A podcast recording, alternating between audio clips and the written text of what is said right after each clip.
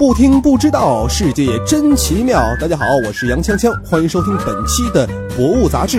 那么本节目是由喜马拉雅与《博物杂志》联合制作播出。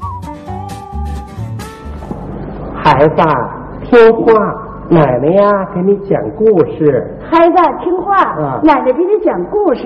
哎，故事的名字叫啊司马光砸缸。故事的名字叫啊司马缸砸缸。什么叫做神一样的队友？小小年纪的司马光啊，就很好的诠释了这一点。搬石头砸缸救伙伴的事迹啊，直到今天仍被大人们用来教育小孩子。哎，那么长大了的司马光又是怎样的一个人呢？司马光七岁那年啊，除了有砸缸的壮举之外，还能背诵和讲解《左传》，有真才又有事迹的孩子，自然受到父母格外的疼爱啦。他的父亲总是把司马光带在身边，很多公司场合也都携他出席。不管是出于显摆也好，还是带他见见世面，少年的司马光啊，的确受到了很多社会精英的赏识。公元一零三八年，十九岁的司马光可谓是双喜临门哈。首先呢是高中进士，然后啊又与名门闺秀张氏喜结良缘。按理说呢，他本应该是爱情事业双丰收，但是啊，在家里面却面临着重重的压力。嘿，用咱们今天的话来说啊，就是每逢佳节倍催生哈。直到司马光三十五岁，他们夫妻二人仍然是没有孩子，两家人啊都力劝司马光纳妾，甚至啊连夫人都亲自往他房里塞人呐。然而，这位已是学通古今的大咖，化解家庭危机用的却是实实在在的笨办法。哎，怎么说呢？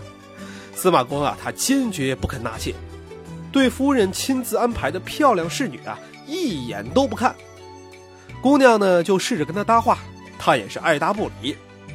最后啊，那姑娘自觉无趣，默默的也就回去了。这张夫人啊，就和两家老人商量了，哎。是不是看我在家不好意思呀？于是呢，又安排美女趁自己不在的时候啊，去勾引她的丈夫。没成想，司马光啊一见他们就把人给骂了回去。这件事儿啊一经传出啊，人们都说司马光夫妇啊有着相如文君之风。司马光呢用行动证明了真爱唯有妻子。可惜的是啊，他们夫妻终生没有子女。只从族中啊过继了一个男孩来继承香火。夫人去世以后啊，司马光闷闷不乐，经常在书房啊一坐就是一整天，还写下了“暂来还似客，归去不成家”的诗句啊，贴在梁上，寄托对夫人的哀思。当时的北宋朝廷啊，充满了各种政治争斗，司马光的政敌呢，正是大名鼎鼎的王安石啊。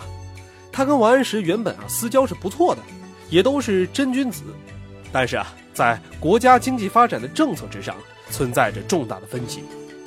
结果啊，司马光自请离开京城，避居洛阳，不谈政治，专心搞他所热爱的历史。他把《史记》等纪传体史料啊，按照朝代顺序重新编写了一部《通志》，并且啊，募集了几个文史通。打算一口气编到宋之前的五代史。一零八四年，六十五岁的司马光终于完成了一部历史巨著，将它献给了宋神宗。皇帝一看，那简直就是龙心大悦，亲自呢为书赐名了啊，叫《资治通鉴》，取的是有鉴于往事，以资于治道之意。一零八五年啊，这位赐名的皇帝宋神宗啊病逝了。太后呢召集司马光回朝辅佐年幼的哲宗皇帝。历时四朝啊，司马光终于在暮年当上了宰相。上任以后呢，立刻大刀阔斧地废除了政敌王安石的新政，为当年反对新政而受到打压的官员啊平反。然而，这位一生温厚正直的大丈夫并不知道。他晚年的执拗做法呀，给宋朝埋下了一个大的隐患。到了宋徽宗时期，正是权臣蔡京打着继承王安石遗志的旗号，对政见跟司马光一致的官员啊进行了大清算，宋朝政坛又掀起了腥风血雨。好了，通过本期的节目，你对司马光是不是有了新的认识呢？那么今天节目就到这儿了。了解更多精彩内容，可以关注《博物杂志》官方微博、微信。我们下期再见。